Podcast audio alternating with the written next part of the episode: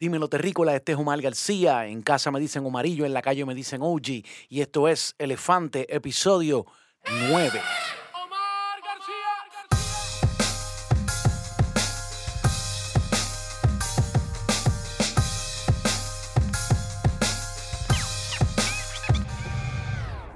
Bienvenidos y bienvenidas todas. eh, buenas tardes, buen provecho, buenos días. Donde quiera que se encuentren, donde quiera que se hable, que se cante, que se goce, que se rapee, que se declame, que se sufra, que se goce, que se haga el amor en español. Este es Omar García, un servidor. Este es Elefante, el podcast de Omar García. Y como le dije en el principio, estamos en el episodio número 9. Quiero darle las gracias a los que están aquí por vez número 9. Quiero darle las gracias a los que están aquí por vez primera. Eh, llevamos ya haciendo esto alrededor de dos meses y ha sido tremenda misión, pero seguimos haciéndolo con mucho gusto. Para el que no sabe, en el en Elefante eh, agarramos un tema a la vez y tratamos de profundizar en él. No importa de qué se trate el tema, siempre y cuando eh, sea algo que tenga relevancia para la vida de todos y de todas, ya sea en el área del entretenimiento, en el área social, en el área social política, digamos. Vamos a pasar de lleno al capítulo 9, que es básicamente la tercera parte de, el tema de OGM y Oakley y eh, DJ Ulva Live. Para el que no sabe, eh, lo pueden buscar eh, en YouTube espe- especialmente o lo pueden buscar en Instagram donde más le guste a DJ Ulva Live. En los, para el que no sabe, DJ Ulva, que es DJ de un montón de artistas de reggaetón y que ha hecho música con medio mundo por ahí, de Yankee, Wisin y Yandel, todo el mundo, eh, pues tiene unas sesiones en vivo eh, en donde básicamente el lema de, de- show es en vivo es que se sabe, así que es básicamente algo bastante retro, un throwback en el que el DJ simplemente tiene su drum machine con sus loops de reggaetón y el artista tiene el micrófono y se hace tal, tal y como sale, one take por ahí para abajo y así fue que hicimos el, el nuestro. Y ya como le dije, estamos en el episodio número 9, pero en la tercera parte de, de, este episodio que le estamos dedicando a repasar un poco eh, los comienzos del género desde el punto de vista, por supuesto desde mi punto de vista, pero desde el punto de vista de la carrera de OGM Oakley, dúo al cual pertenecí eh, desde mis 15 hasta mis 19, 20 años. Eh, en, especialmente en los 90, terminamos ya más o menos como para el 2000. Así que a, fi- a finales de año DJ Urba se reúne conmigo, a principios de año lanzamos el DJ Urba Live de, de este servidor, de Omar García, OGM y Oakley, eh, básicamente dedicado a, ese catálogo de, canciones que, cantamos nosotros como OGM y Oakley.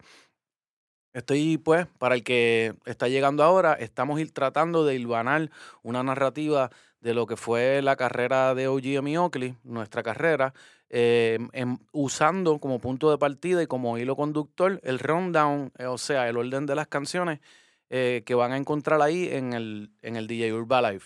Y como les dije anteriormente, no están en un orden cronológico las canciones en el Urba Live, pero, pero las estamos utilizando como quiera para visitar esas épocas. En el pasado episodio hablamos de cosas, no solamente hablamos de cómo surgió eh, OGM y Oakley, eh, de quién fue el que nos juntó, de cuándo fue la primera vez que grabamos, de cuando grabamos el tema de DJ Adam Jam, que fue el más importante de nuestra carrera.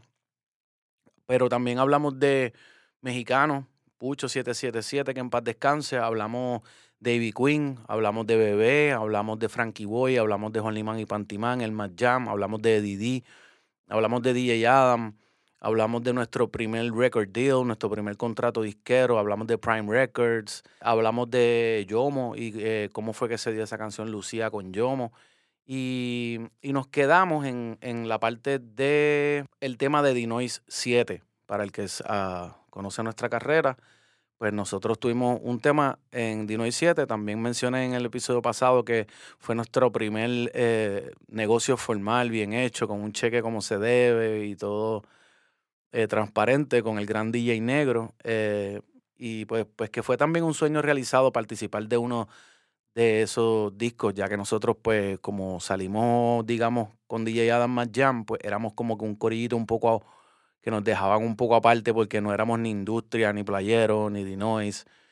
y siempre pues, eh, a pesar de que yo era súper mega fan de la industria, porque a mí me encanta el hip hop, so, eh, todo ese, combo, sobre todo de Lito y Polaco y Ceja, eh, yo me lo viví.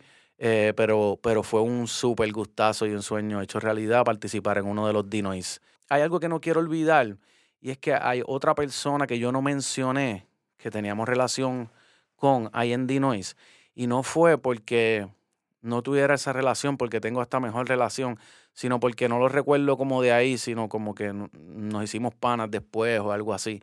Eh, y fue eh, con Mr. Noti, el gran Noti, Noti Boy, mi pana. Un saludo a mi hermano, el gran Noti, este, con quien no solamente pues él, él era parte de Dinois, pero también nos dio la oportunidad de trabajar con DJ Nelson en el bando corrupto cuando nos invitó a participar me dio la oportunidad a mí, yo no sé si él lo sabe, de realmente poder meter la mano en la producción de un tema eh, directamente por primera vez. O sea, me refiero, sentarme en el teclado, escoger los acordes, hacer la progresión y luego que alguien tocara esa progresión en otro instrumento, que en este caso fue, y que en paz descanse de nuevo el gran Georgie, el que tocó la guitarra para el bando corrupto. Eh, eh, así que fue para mí bien importante esa oportunidad. Este, Noti sabe cómo, cuánto yo lo llevo, siempre que puedo se lo digo. Eh, pero además de eso, también Noti grabó con nosotros, conmigo y con Oakley, para un disco que hicimos, que fue uno de los últimos que se hicieron, que se llamaba Hipnosis. Yo no participé, creo que, yo no participé del video de ese disco, pero esa canción salió en ese disco junto con dos o tres más que grabamos. Eh, era algo así como, si yo sé que al oír esto tú te alteras, búscalos, sácalos, déjalos fuera, sácalos, no hay por qué tenerles pena, búscalos, sácalos, déjalos fuera, ya mi presión estalló, la guasa cansó, era una cosa así, era un dancehall. Y, y, y Noti contestaba, búscalos, sácalos, déjalos fuera. Eh, pero también mucho más adelante, digamos ya 2012, 13, por ahí, eh, y esto lo pueden buscar en YouTube. Voy a tratar de ponerlo aquí en el episodio también. Noti me envió, porque para el que no sabe, pues Noti, digo, la gente sabe, pero no sabe que Noti produce, canta, rapea, pues es maestro de Pro Tools, profesor, cuanta madre hay. Eh, Noti me envía un beat hace mucho tiempo que tenía ese flow un poco, no, no puedo decir trap, pero algo como medio cronqueado a medio tiempo, medio dirty south, ¿sabes? Algo que iba a medio tiempo para que uno pudiera rapear rápido, ese tipo de cosas que hoy se hacen mucho con el trap, y que utilizaba como coro para la canción eh, un sample de la canción eh, eh, teatro, de puro, la de la de la Lupe, de lo tuyo es puro teatro. Y pues sale la voz de ella, teatro, lo tuyo es puro teatro. Y, y, entonces yo hice unos versos en el, en, entre, entre, yo hice tres versos. Y a mí me gusta mucho esa canción, eh, casi nadie la conoce, pero se la voy a dejar el link aquí para que la escuchen. Fue algo que simplemente zumbamos así. Y para mí es una de mis favoritas. Eh, la manera en que está hecho el delivery, la letra, lo que dice. Este, escúchenla detenidamente porque tiene tres estrofas. Una dedicada a los raperos que venden cuentos que no se vive, que no viven otra es dedicada a, los políticos y otra es dedicada a los pastores fecas que cogen de pendejo a la gente. Eh, y por eso los tres versos, el, hilo conductor es el coro de la lupa diciendo lo tuyo es puro teatro. O sea, por eso estamos hablando de tres embusteros en la canción. Así que tenía que decir eso porque me di cuenta que, como que no hablé de Noti cuando hablé de Dinois, pero es porque yo, Noti es mi hermano, regardless, Dinois o no Dinois, y whatever. Yeah. Peace. Eh, muchas gracias a mi hermano Noti. Abrazo, nos vemos por ahí. Este, y vamos a seguir. Eh, también con lo de Dinois era importante recalcar pues el asunto social político que vivía la música del reggaetón en Puerto Rico, que, pues que la canción de nosotros en Dinois eh, básicamente tocaba ese tema a través de, pues, de lo que estábamos diciendo eh, yo quisiera saber por qué la gente que gobierna mi país no me deja expresarme, porque solo así puedo decir que soy feliz con la música que me gusta a mí. Y era, pues, tengo que recalcar, y porque me lo mencionaron mucha gente en las redes cuando vieron el episodio anterior, que no fue solamente un trabajo de Verda González. Verda González era como la cara y, la, y el brazo del Estado, digamos, como me dijo un pana. Este, Verda eh, pero también una de las personas principales detrás de toda la persecución al reggaetón y del intento de censura y la criminalización del reggaetón eh, la tenía el, el conocido eh, líder moralista, si lo podemos llamar así, el Milton Picón de Morality in Media. Que, pues, para los que no lo saben porque son muy jóvenes, este era un señor que andaba por ahí con un corillo que se llama Morality in Media y todo lo que para él, según sus creencias o lo que fuese, o un grupo de gente que lo seguía a él, eh, considerase obsceno o no sé, o vulgar o algo así, pues hacía todo lo posible por que lo censuraran y lo sacaran de los medios. Así que se llamaba Morality, o se llama, yo creo que todavía están por ahí jodiendo el parto, Morality in Media. Aquí no hay FCC, eh, así que yo digo que me salgan los cojones. Este, pero sí, era importante porque me lo dijeron varias veces y tienen razón, el trabajo no fue solamente del Estado, que no nos persiguió solamente Belda González. No, Belda González se, se atrevió a echarse el ser la cara del asunto políticamente hablando, pero insistió mucho Morality Media y grupos como el del señor Milton Picon. Eh, y esa fue nuestra aportación por esa parte. Este, cabe señalar que nuestro compañero, amigo y hermano, el gran Eddie eh, tenía, en mi parecer, una de las canciones más importantes, dos de las canciones más importantes de la época en cuanto a ese tema de, mm, de la defensa de los reggaetoneros como artistas, eh, independientemente de las letras y de nuestra libertad para expresarnos como mejor nos pareciera. Eh, tenía primero Señor Oficial. Cuando estaba pegada Señor Oficial, era una época en la que pues nosotros como Matt Jam, con el corillo de, de Adam, eh, pasábamos mucho tiempo juntos viajando a diferentes partes de la isla para cantar y presentar el show. Fuimos a la República también, pero el grueso de los shows fue en la isla.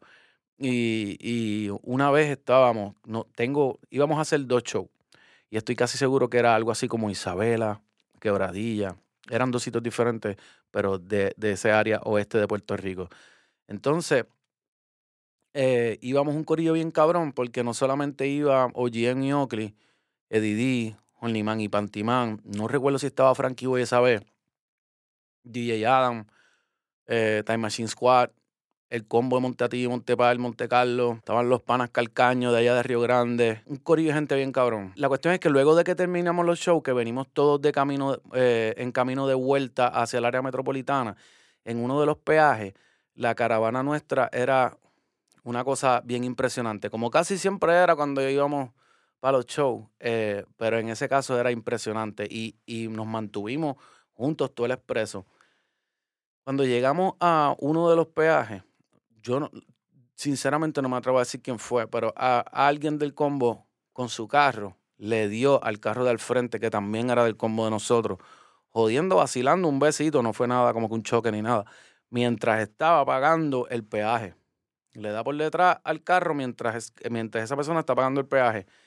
Y el pana que está, yo no sé si lo habían ensayado, yo pero el pana que está en el carro que le dieron el cantazo se, se sale del carro y le empieza a frontear al de atrás y sacó una pistola de embuste. Era de embuste, era una pistola de plástico, pero y era un show, eran panas, estaban vacilando.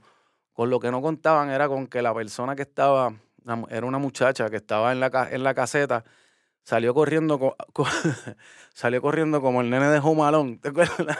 Con los, ¡ah! Por ahí para abajo, para la oficina este, a buscar ayuda porque pensaba, imagínate. la cuestión es que cuando nosotros nos damos cuenta de eso es como que me hará montate y arranca y nos fuimos por ahí para abajo.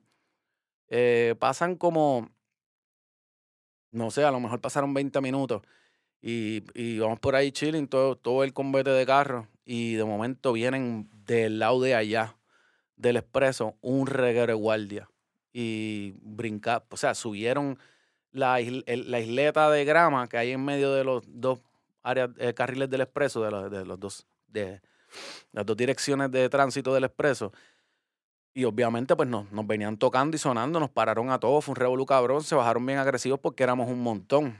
Entonces, lo que está bien cabrón de esa noche fue que el final de todo ese revolú fue una foto. Y es una foto en donde estamos todo ese combo con los guardias, con las patrullas detrás, con las luces prendidas, posando así con los guardias como si fuera la portada de un disco todo el mundo.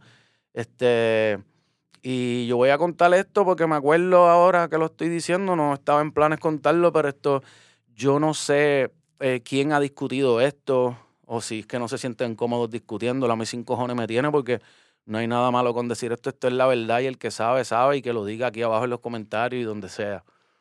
Eh, cuando el reggaetón estaba empezando, cuando el género estaba empezando, o sea, estamos diciendo cuando ni siquiera era, eh, estábamos en los medios tradicionales, no había nadie prestándonos suficiente atención, pero sí, obviamente la gente le gustaba el barrio, eh, sobre todo los barrios, que era en donde la cosa se estaba pasando de mano en mano. Mucha gente sabe que en Puerto Rico la mayoría de los policías son de barrio, eh, ¿sabes? Nosotros tenemos nuestras reservas con la policía de Puerto Rico y podemos hablar de eso en otro momento, pero sabemos que la verdad es que de la mayoría de nuestros barrios y caseríos es que salen esos mismos, esos mismos guardias. Nosotros nos pararon un cojón de veces, eh, muchas veces, eh, a veces solos o y a, veces con otro, otro cantante o lo que fuese.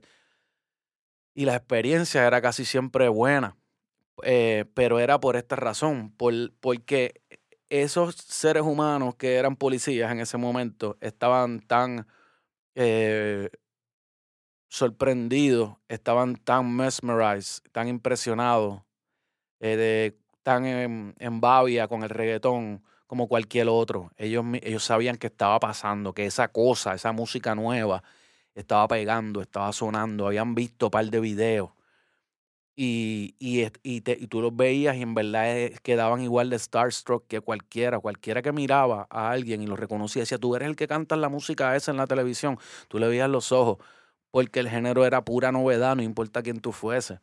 Y entonces la mayoría de las veces terminaban reconociéndonos. Y, y hay mucha gente que me puede, que puede confirmar esto de esa época que habían veces que terminábamos sacando tres, cuatro CDs, póster y jodiendas porque los guardias nos lo pedían. Nos decían así como, mira, no tienen unos póster por ahí, no tienen unos CDs para los nenes, ¿viste? Para regalarle a los muchachos. Y habían veces en las que en verdad andábamos con cuatro turros y veinte jodiendas, ¿me entiendes? Y se las poníamos en las manos, madre oficial, mala mía, hacho cabrón, y, el guardia chico, pero me tenías el fil y prendió en la cara, pero qué sé yo, y yo no, yo soy oficial, lo que pasa es que vamos a cantar ahora y qué sé yo, chico, pero no sé, y nos daban un consejo, cogían las pam, pam, seguimos caminando y está todo, ¿me entiendes?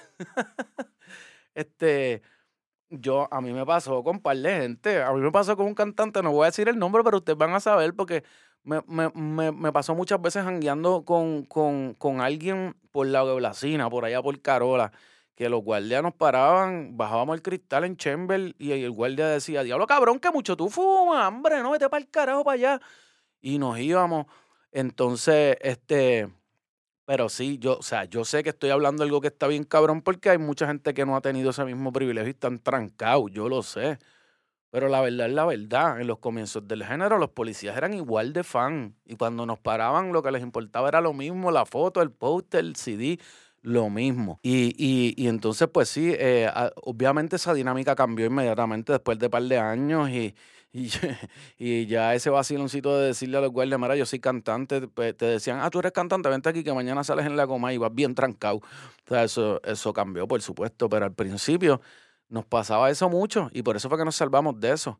Y sí, y sí, nos, nos vimos, eh, nos pudimos, pudimos haber caído preso un par de veces por la situación en la que nos encontramos a veces con los guardias, porque, pues, hermano, nosotros íbamos para la calle, este, para lejos, para cantar para casa el carajo y andábamos cada uno en nuestros carros como anda todo el mundo hoy en día con tres filas encima. Hoy en día lo que pasa es que antes, tú me entiendes, yo, yo me paso vacilando con los panas y, y, no es que deseo que sea así, por supuesto, pero los chamaquitos hoy en día no van jamás y nunca a entender lo que era la perse, el estrés de poder andar con tu yerbita en el carro, este, tú sabes, de que a cualquier hora, mira, al día de hoy yo no ando con nada encima nunca y como quiera yo veo biombos de guardia y hay es algo dentro de mí, ¿me entiendes? Es como un asunto de PTSD, de que eh, eh, la tensión con la que tú vivías a cualquier hora, o sea, en cualquier momento te, te pararan, olieran, porque era así, te pasaban por el lado, sentían el olor de la hierba, te paraban y por cualquier cosa vivía una, terminabas en una probatoria. Yo, yo tuve un pana y me dicen si esto es verdad o no, combo. Yo tengo un pana de allá abajo que estuvo tres años en probatoria por un fucking 6 de pasto. Estamos hablando de los 90 ¿Tú me entiendes? Este, así que, mano, a- aprecien eso que se está logrando ahora con, con, yo sé que todavía no hemos llegado ni a la mitad, pero con lo que se ha logrado, eso de no te- de, de vivir con un poquito menos miedo de los guardias en cuanto a la marihuana, en la marihuana, no se olviden de lo mucho que hemos tenido que jodernos y de lo mucho estrés y de la mucha gente que está trancada todavía. Y hablábamos también, ah, pero, pero, pero divagué con cojones, porque por, por donde andaba era por, por, por las canciones, como las- las- los dos temas de Didi que quería hablar que eran bien importantes.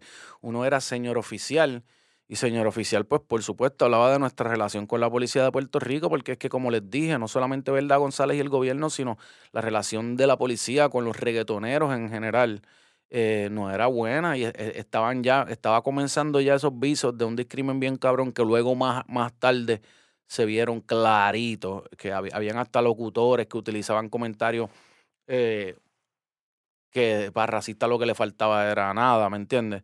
Este, pero era, y eran súper clasistas y súper eh, pre- prejuiciados contra la gente que canta reggaetón.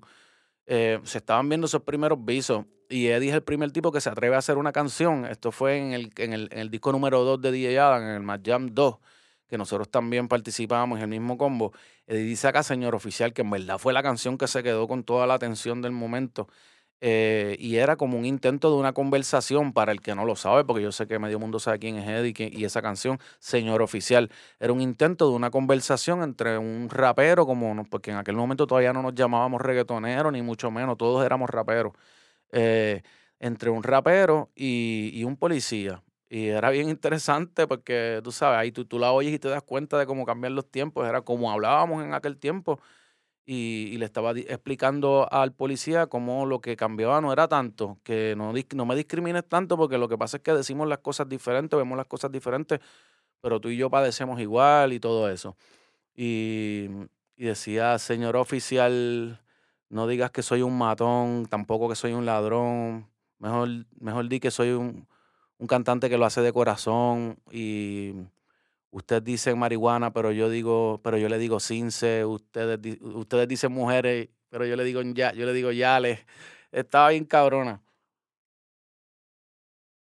Representaba lo que estábamos viviendo en esa época. Y pues luego más adelante la otra que fue la de censurarme. Eddie le dio duro a eso, bien duro, bien duro. Censurarme por ser rapero es como censurar un pueblo entero.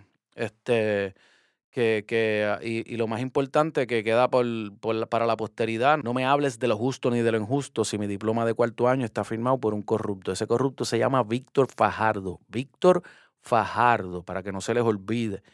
Eh, para que no, porque para el que se cree que eso es cuestión de ahora, de los otros días, o de, o de cuando salió Res- Residente o cualquiera, eh, eh, en, el, en el género siempre han habido temas sociales que no se veían tanto, está bien chévere, pero ahí tenías un tipo como Eddie eh, que estaba explicando, ah, defendiendo el derecho a la libre expresión que tenemos todos como artistas y, y tirándole específicamente a los políticos, de como lo fue Víctor Fajardo, miembro del gabinete del gobernador más corrupto de la historia de este país, el padre del que votamos hace unos años atrás de Puerto Rico, don Pedro Rosselló, que fueron, tuvo como 40 acusados, a- es casi Alibaba y los 40 ladrones. Eh, y pues Víctor Fajardo, que fue una de las peores caras de esa corrupción, porque, porque Víctor Fajardo, eh, a quien le robó fue a la niñez, a la educación de este país. Mm, Está casi casi ahí con el otro, que le robó al Instituto del SIDA, no sé si fue, se llamaba Yamil Curí o lo que sea. Anécdota bien cabrona. Yo de mesero en una pizzería un día atiendo un combo bien cabrón y me dejan una propina bien cabrona. Y el señor al final me pone la mano en el hombro, me da las gracias, mano. Una cosa era una familia bien bonita, todo el mundo se va. Cuando se va, que yo estoy llevando el ticket, pap, que estoy mirando el ticket, V. Fajardo había estado atendiendo a Víctor Fajardo y no me había dado cuenta. Hablé con él, me puso la mano y jamás y ni me di cuenta. Pero eso es mierda porque el que trabaja en la industria sabe la que hay. Yo me, yo me, yo me salvé de tener que atender varias veces a Julia Keller, pero era porque mi amigo Jafet era mi compañero y yo se lo decía, yo le decía a Jafet, por favor, coja a esta cabrona que yo no puedo, no puedo, no puedo, no puedo bregar. Una vez, una vez unos clientes me vieron, una vez unos clientes me vieron como que pasando, pasando el trago y me dijeron, me dijeron, chicos, yo sé lo que está pasando, ven acá, mírame a mí, no la mires a ella, quédate aquí con nosotros, vete, búscame otra cerveza de estas que me gustó mucho para que no pierdas el trabajo y quédate con nosotros hasta que ella se vaya. Así que fue un momento bien cabrón de solidaridad en, donde los clientes este, pues me protegieron de que mandara para el carajo a Julia, que él es el delante de todo el mundo, porque es que era una caripela, era tan cabrona verla en medio de lo que uno sabía que estaba pasando, que ahora sabemos todo, eh, que comprobamos todo, eh, que estuviera sentado allí comiendo con la gente y que nadie dijera nada y que yo tuviera que también ni que servirle la comida, eso está bien cabrón. Eh, pero hice un paréntesis y hueputa, yo lo sé, pero vamos a hablar de todo. Yeah. Elefante. OG. Omar García. Estos son los Elefantes Tracks desde Carolina, Puerto Rico y Ahí viene el OG con un flow cabrón. Heidel con un show cabrón. Soy el tatara tatarabuelo. Y si aquel cabrón es el pai de este flow cabrón. Llorón, Lebrón, le dicen. Tú James, yo Lola. Tú dices que va a matar. Yo vine a morir sola. Mi estrella, mi huella, mi bandera. Deja que yo caliente la candela y mete los dos pies. Tú no eres top 10, dos 10. Te vuelan si no sabes con quién. Joder, tú eres un hijo OGM en el 90 y pico, eso te jode. Cuando era el más chamaquito, el combo de Tommy Brother. Pucho México, 777 y Oakley, descansa en paz y poder. Salúdame a Wiso y a Fari, brother. Aquí nada es igual y tú es lo mismo. Ahora todo el mundo jode y todo rapeando, jodedor. Hasta de insectos se la dan como un segundo dan. Ni un segundo le dan y canta más que los bambán. Locura, se lo fan, prefiero ser fan. Difiero de la definición, quiero, pero están haciéndose un ejército de autómatas y tan dispuesto a darlo todo por nada como volar sin canto. Ni vírgenes, ni Dios, ni santo. Todo por nada, todo por nada. Uh. OG con un flow, cabrón. Deja el show, cabrón. No voy rápido, you just too slow, cabrón. No me pida que baje, just grow, cabrón. Con un flow, cabrón. Bitch, es un glitch en la simulación. I stitch you up, sip de la nueva poción. Tu pitcher, yo hit the lead. Home run, yo pitch you, no hit the you. Just run. Uh, yeah. Elefante. OG. Omar García. Son los Elefante Tracks de Carolina, Puerto Rico. Holograma Inc. Uh. Just grow, cabrón. No me pida que baje, just grow, cabrón. Con un flow, cabrón. Uh. OG con un flow cabrón, just grow cabrón. No me pida que baje, just grow cabrón. No voy rápido, you just too slow cabrón. Con un, con un, con un flow cabrón.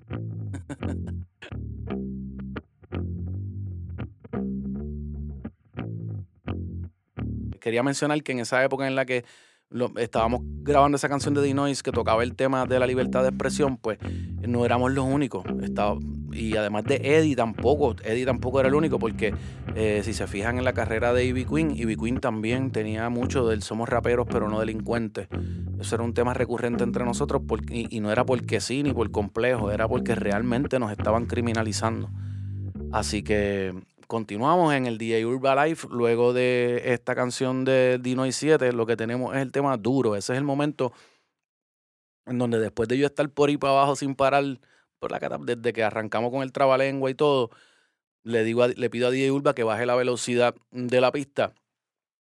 Y, y cuando, cuando ensayamos ni siquiera cuadramos un BPM. O sea, para el que no sabe, BPM es beats per minute, per minutes, que significa básicamente como tú, como tú mides la velocidad de un ritmo. y en ese caso, pues, qué sé yo, digamos que el reggaetón rápido que estamos casi todo el tiempo haciendo en el DJ Urba Live va 100 allá arriba, 100, 100 y pico, bajito. Y se supone que lento vaya, o sea, la canción lento vaya eh, pues digamos a setenta y pico para allá abajo. Es como el trap, que el trap tú lo tienes ni que a 170, pero en verdad va a la mitad. Olvídate. Esa era la idea. Pero eh, la verdad es que lo tiró, eh, DJ Urba lo tiró un chispito más rápido que lo que la canción iba, pero el DJ Urba no había ni, ni, escuchado la canción. Esto es, es, un detalle bien importante. La canción Lento, que originalmente se llamaba Duro y dejó de llamarse Duro porque íbamos, iba yo por el expreso y Dani también iba por el expreso, Dani Fornari. Y, vimos un billboard en donde había un anuncio de una canción de Anuel con Osuna que se llamaba Duro. Y en ese mismo momento la íbamos y fue como que, mira, pues para el carajo, como la canción también tenemos como otro corito que dice lento, pues se fue lento y que se joda. Antes de que la pandemia explotara, eh, Da- Dani y yo, de vez en cuando, Dani, Dan- Dani Fornariz es mi pana, yo lo dije en otro episodio, em, desde que Elías de León nos juntó para la época del primer disco de Calle 13. Eh, y nos, hemos- quedado teniendo una relación de amistad y hermandad casi, pues, de sangre casi. Lo que faltaba era que mi país, que, que, que mi maíz lo pariera o que su maíz me pariera a mí. Eh, y, y en ese momento estábamos inventando, habíamos grabado, habíamos hecho reggaetón. Yo, llevaba mucho rato sin hacer reggaetón, había hecho hip hop, había hecho otras cosas y, y fue como que, Mara, vamos a tratar de grabar reggaetones. Y hicimos como seis cosas diferentes, inventos. Y uno de ellos era ese, lento. Eh, y después cuando nos cayó la pandemia encima, pues nos separamos un montón de tiempo porque cuando la pandemia explota, yo me voy un par de meses para casa a encerrarme con el lockdown y como al segundo mes un pana me dice, mira cabrón, yo me fui a hacer por ahí este delivery de comida y me va cabrón porque no hay nada que, no hay guardias en la calle, no hay que coger luces ni nada, eso es un momentito en vez de estar en tu casa comiendo mierda, hacer chavito. Y yo, diablo, no suena como mala idea. Así que me fui un par de meses a hacer eso en lo que la cosa se aclaraba.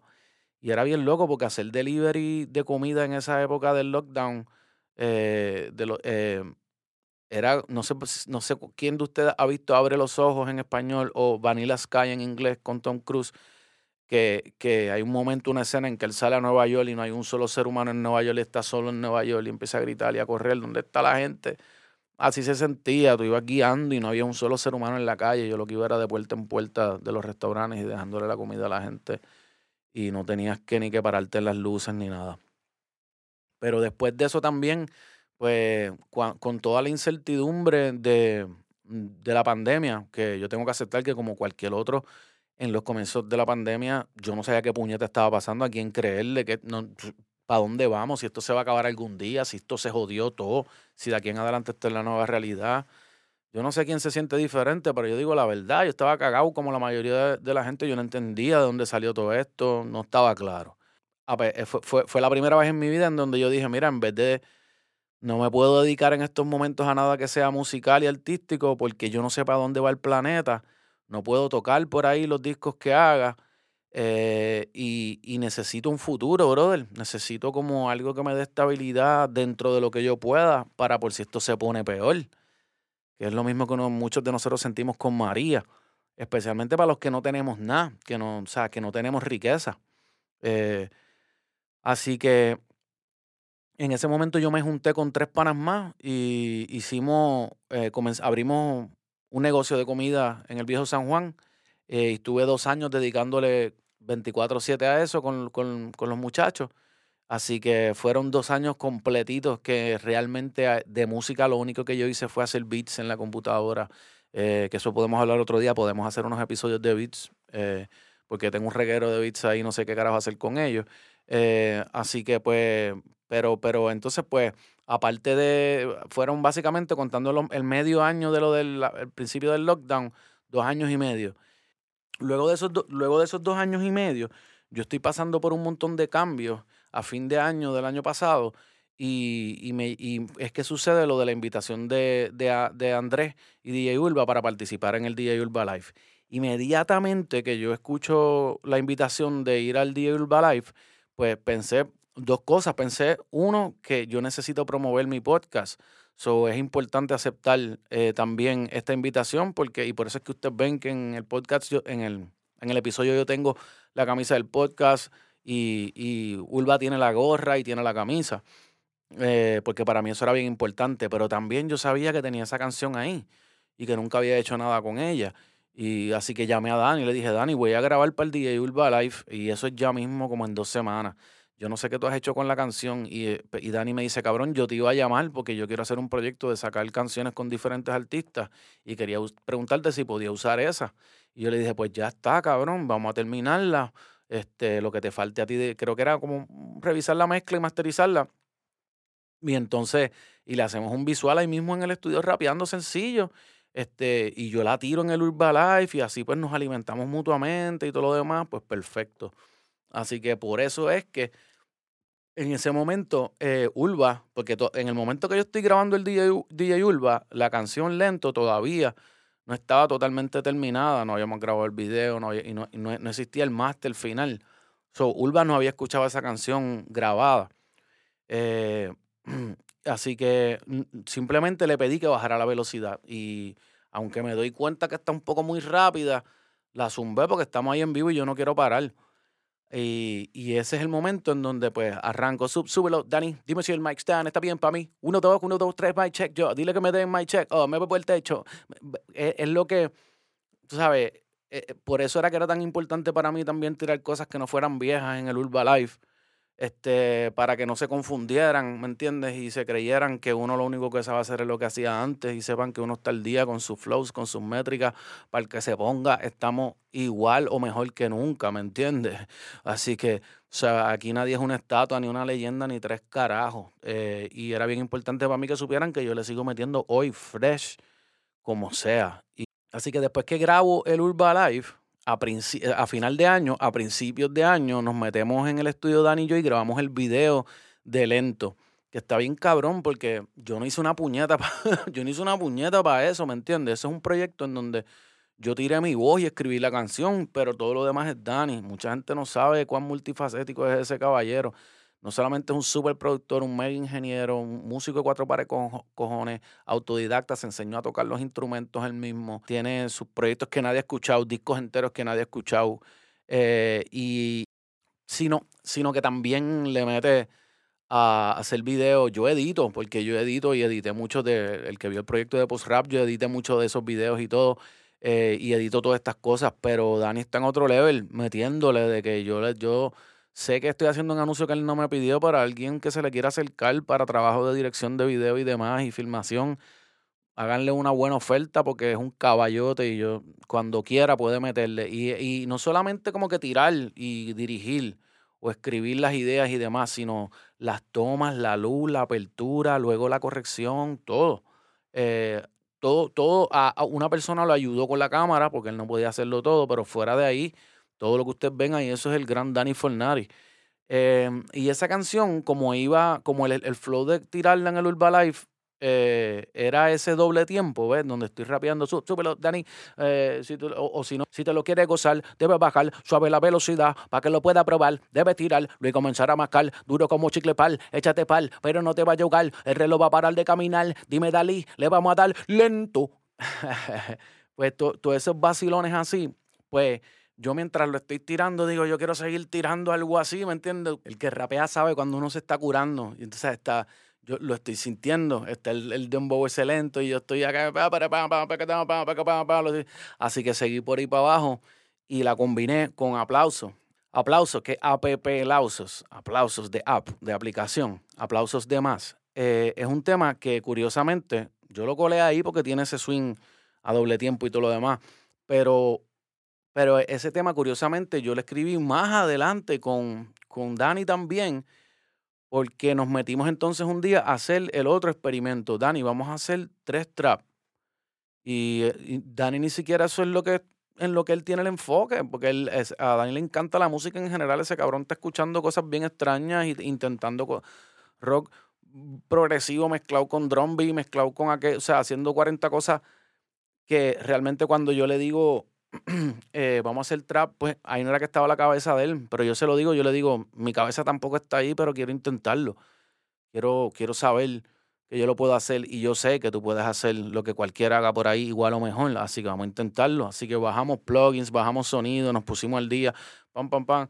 Escuchamos más o menos dónde estaban los BPM de la cosa pasando en general, un range por ahí, hicimos tres o cuatro trap, eh, variantes y cosas. Eh, yo le llegué a hacer unos visuales y todo, nada, cosas que están por ahí que nunca han salido.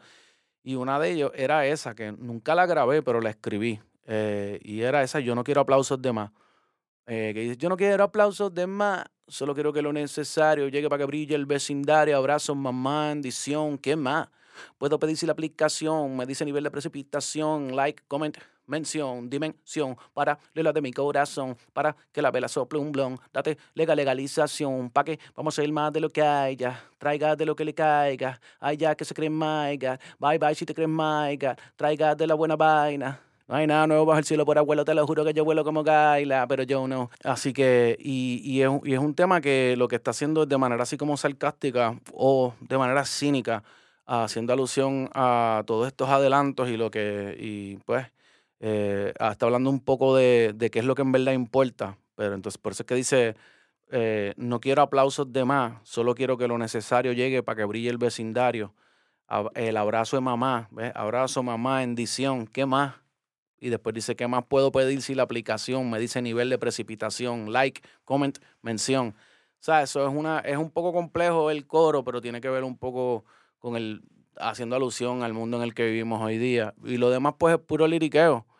Eh, que sé que si le prestan atención van a encontrar un montón de easter eggs ahí. Hago alusión a un montón de cosas, a, Randy Savage, a Frankie Ruiz, a Randy Nota Loca. Hay un montón de cosas escondidas en ese liriqueo.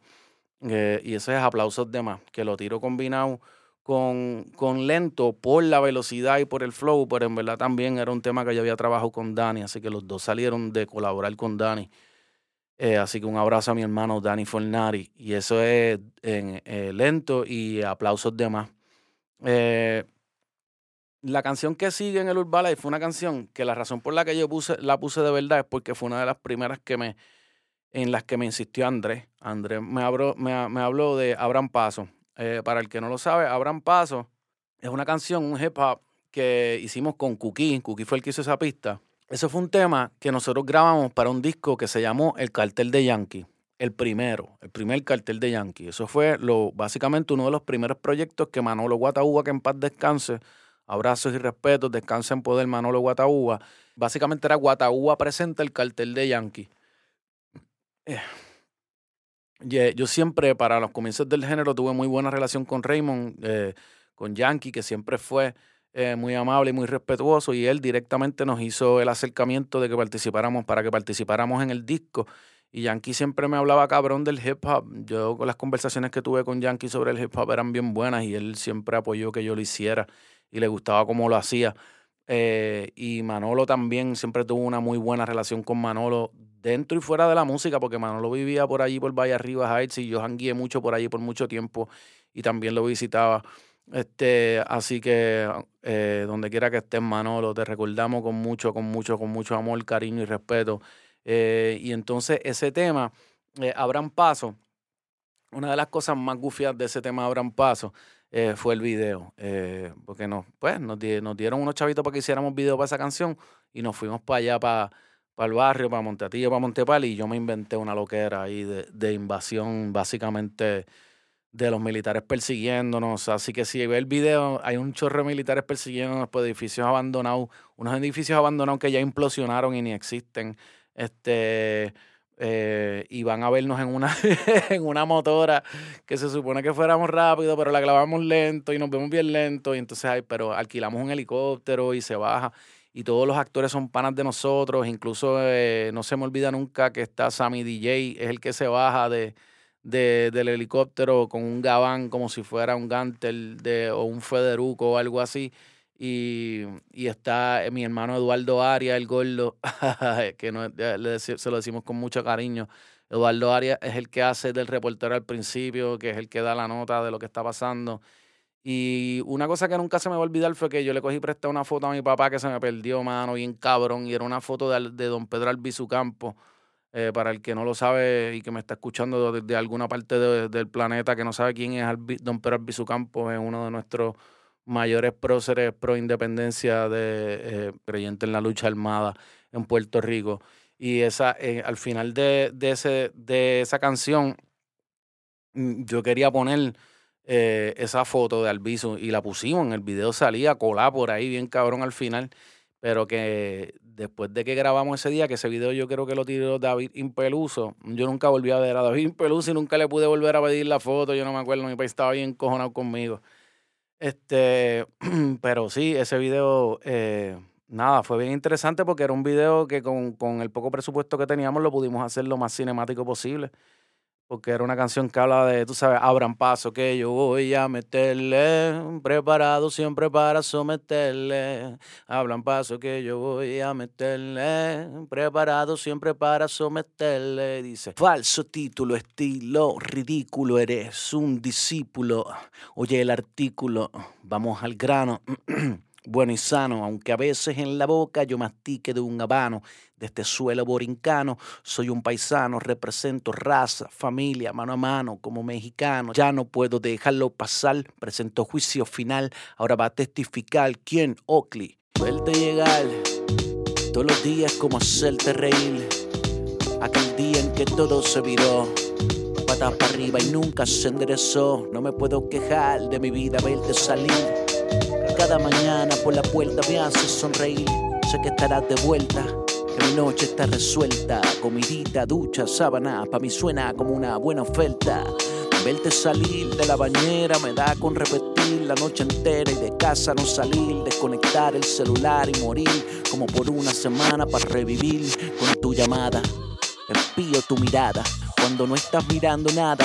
Es que me encanta verte despistada, como contando hadas, con la cabeza en tu mano recostada, desconectada, hasta que te sorprende mi llegada.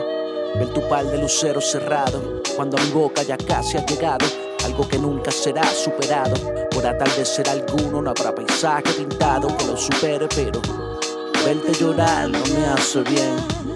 Verte llorar no me hace bien. Verte llorar no me hace bien. No puedo evitar llorar también. ¿Quién será aquel que me quiera hacer mal? Solo me pregunto quién será mi rival. Quítate la máscara para poderte dar. ¡Pluck! ¡Pluck! Así es sin avisar. El corazón de Al Capón, el coraje de un león, imponente yo el dragón y el sabor del gatañón. Tienes una imagen fake, yo tu título break. Tú eres un tripulante, yo soy capitán Drake. Abran paso que yo voy a meterle, preparado siempre para someterle. Abran paso que yo voy a meterle, preparado siempre para someterle. Así que ese fue el cartel de Yankee. Entonces, eh, esa fue la primera vez que yo experimenté, y voy a decir esto sin ánimos de crear bochincha ni tres carajos, porque yo esto es un asunto estrictamente de negocios y yo entiendo y no estoy tirándole la mala a nadie. Pero esa fue la primera vez que yo experimenté que me invitaran a comer y me propusieran eh, un negocio sin Oakley. Eh, básicamente invitándome a, pues, a filmarme básicamente como artista, pero tenía que ser sin Oakley. Y, y fue para ese disco. Um, y yo no acepté. Eh, era, es como yo les dije en el episodio anterior, nosotros teníamos muchos planes y yo tenía muchos planes, por eso fue que en el 99-2000 yo dejo de cantar porque yo, el plan siempre fue que después de que hiciéramos un par de años de reggaetón yo iba a hacer mis cosas en el hip hop y demás. Y, pero, pero todavía no era el momento, estábamos empezando y Oakley me había ayudado un montón y básicamente Oakley era el que hacía todo el buqueo, toda la cosa, todo el manejo, toda la... Y no era momento para mí, yo con lo chamaquito que era, pues no es que estoy fronteando aquí de echarme las del más leal, como le dicen hoy en día. Este, pero sí, yo simplemente entendí que había que hacer las cosas bien y que ese no era el momento de yo dejar de cantar con él todavía. Pero fue, fue esa experiencia porque, pero no, yo no lo veo como algo mal, porque la verdad es que Yankee siempre me lo dijo, este, él siempre me lo dijo que él quería que yo fuera un rapero duro, grande, y yo rapeando solo y toda la cosa. Y, y, y yo entendía que en, aquel momento no había mucho hip hop dentro de lo que estaba pasando y ellos le estaba echando el ojo a la gente que sí hacía hip hop. Este, Guataúba fue uno de los pocos, imagínate, Guataúba fue uno de los pocos sellos que hizo, hizo trabajó hasta con el Nomel, o sea, con gente que eran conocidas por ser hip hoperos que odiaban el reggaetón. Porque Manolo era así, a Manolo era de todo, Manolo era jangueado con, ¿sabes? con el house, con el hip hop, con el, con todo, ¿me entiendes? Manolo era un tipo bien alegre. Manolo dentro de la industria era un personaje bien colorido. Él, sin querer queriendo, él era toda una celebridad y, lo que, y, era bien distinto a los demás. Mm, siempre tenía una sonrisa en la cara y, y siempre estaba para colaborar, para juntar a todo el mundo. Por eso es que Guataú, el original, se oye como se oye. Un corillo de gente, desde Marlion hasta Yankee, y todo el, de aquí de afuera, todo el mundo como que tirando bien pompe. Y, y Tony Tochi y el otro, y como que pasando la cabrón, así es que se oye. Este, así que eso fue el cartel de Yankee, que eh, abran paso. Entonces, en el Urba Life yo aprovecho ese tema del cartel de Yankee por ser lento y por ser hip hop, para entonces meterle detrás la esquina. La esquina para mí es bien importante y la, he, utilizado varias veces. La esquina fue un tema que originalmente eh, yo lo escribo para un tema de Ñejo. Eh, Ñejo me escribe un día que me iba a enviar un beat para que yo le escribiera un verso para un tema que iba a sacar. Creo que era DJ Electric el que iba a hacer el beat. Eh, el beat eh, me llega a casa, yo le escribo y la grabo en casa y se la envío. Y ese tema salieron varias personas. Eh, salía Añejo, salía Gotay y creo que un chamaco. ¿Quién, ¿quién salía? Salía Añejo, salía Gotay, Jetson el Super y alguien, no me acuerdo si había alguien más. Lo de la invitación de Ñejo fue como que súper cabrón, porque yo soy súper fan y Ñejo siempre conmigo hacía fuego y me encantó pero el, el beat este, cuando salió no era lo que yo había escuchado cuando grabé y a mí me pareció que el beat con el que yo tiré estaba cabrón y nada, yo, nada, no fue una decisión mía. Pero cuando yo la tiro originalmente con, con para la canción de Ñejo tenía ese coro que dice todo cambió, nada como antes. Chamaquito quiere ser gigante, todavía no es hombre, pero ya es un gante, el matatán. Oje la orilla, charlatán, charlatán.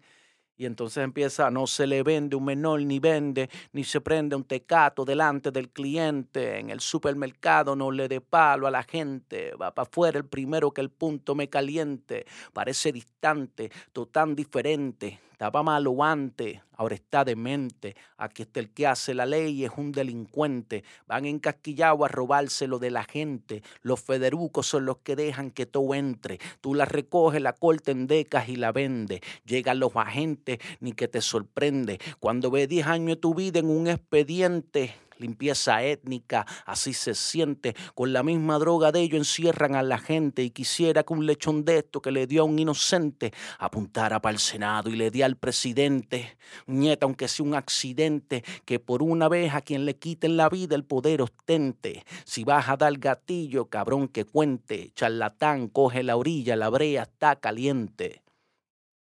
Y entonces ese tema, luego yo lo uso para una parte de mi proyecto post-rap junto a DJ Predator, que es un disco de hip hop, que lo pueden buscar en Spotify completo, post-rap. Hay dos discos. Eh, está post-rap viene y está el disco homónimo de post-rap completo. Son dos discos completos.